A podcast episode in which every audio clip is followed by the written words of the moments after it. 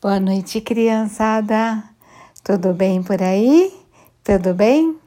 Vamos para mais uma história hoje? Olha lá que hoje eu tenho uma surpresa para vocês. Não serei eu que vou contar a história. Será minha sobrinha neta, a Amanda. Ela leu essa historinha e o irmãozinho dela gravou e mandou para mim. E eu estou colocando aqui no podcast para vocês ouvirem, porque é uma história muito lindinha para essa época. Vocês vão gostar muito, tenho certeza. Prontos para ouvir? Uma vozinha de uma menininha linda, hein? Vamos lá? Então vamos. O coelhinho que não era de Páscoa, Ruth Rocha. Ilustrações Elizabeth Teixeira.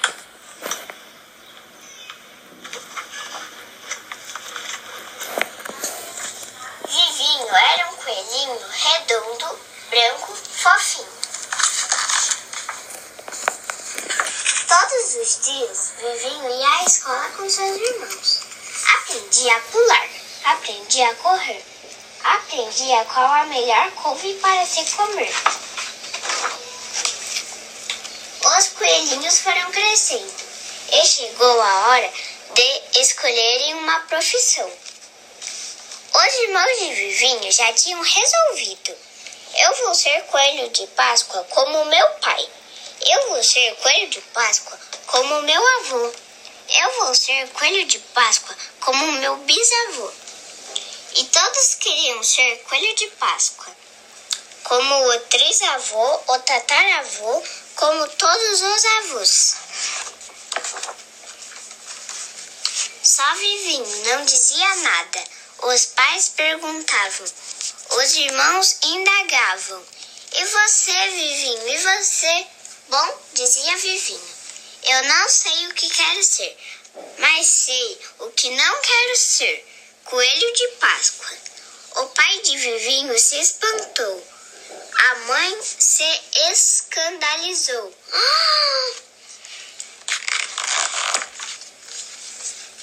Vivinho arranjou uma porção de amigos. O beija-flor Florindo, Julieta a borboleta e a abelha Melinda. Onde é que já se viu coelho brincar com abelha? Os irmãos de Vivinho diziam. Os pais de Vivinho se aborreciam. Um coelho tem que ter uma profissão. Onde é que nós vamos parar com essa vadiação? Não se preocupem, Vivinho dizia. Estão aprendendo uma ótima profissão. Só ele, só se ele está aprendendo a voar, os pais de Vivinho diziam. Só se ele está aprendendo a zumbir, os irmãos de Vivinho caçoavam. Vivinho sorria e saía pula pulando para se encontrar com seus amigos. O tempo passou. A Páscoa estava chegando. Papai e mamãe coelho foram comprar os ovinhos para distribuir. Mas as fábricas tinham muitas encomendas. Não tinha tinham mais nada vi, ovinhos para vender. Em todo lugar, a resposta era sempre a mesma. Tudo vendido. Não temos mais nada.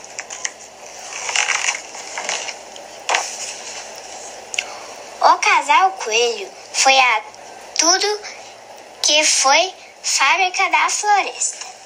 Do seu Antão, do seu João, do seu Simão, tudo vendido, tudo vendido, tudo vendido. Do seu Veloso, do seu Matoso, do seu Cardoso, tudo vendido, tudo vendido. Do seu Toninho, seu Petroninho, seu Sinfonia, tudo vendido.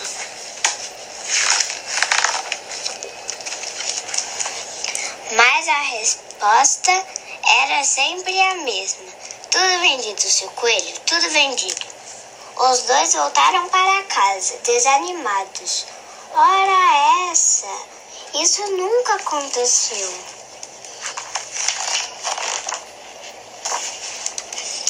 Não podemos desaspontar as crianças, mas nós já fomos a todas as fábricas, não tem jeito não.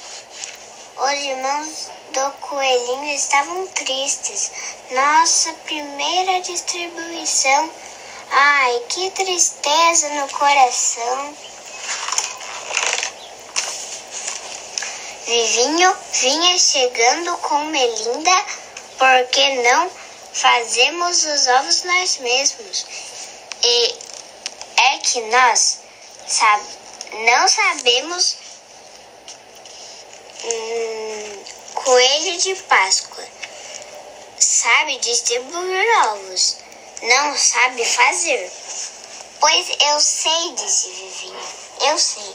Será que ele sabe? disse o pai. Ele disse que sabe, disseram os irmãos. Ele sabe, ele sabe, disse a mãe.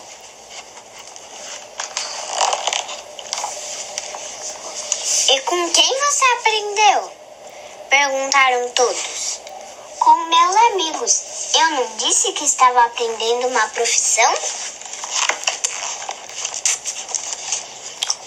Pois eu aprendi a tirar o pólen das flores com Julieta e Florindo. E Melinda é a maior doceira do mundo.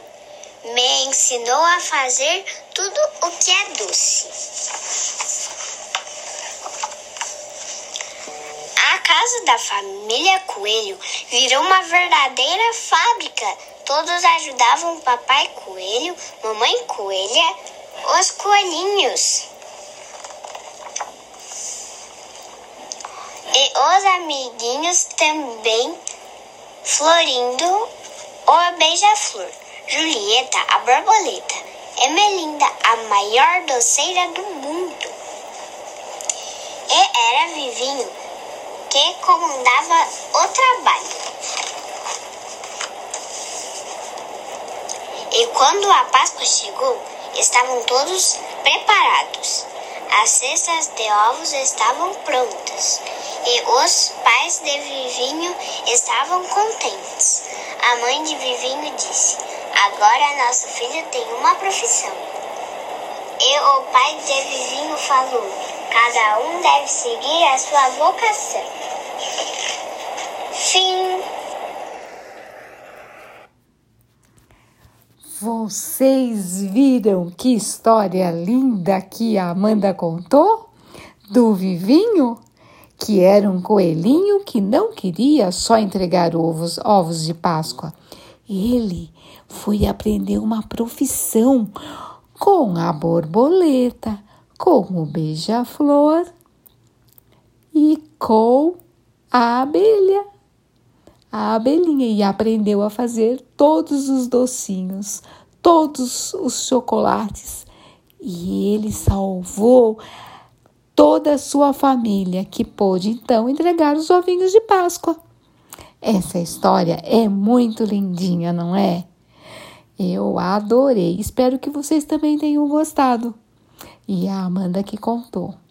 Ela é uma graça, não é? É a minha incentivadora também.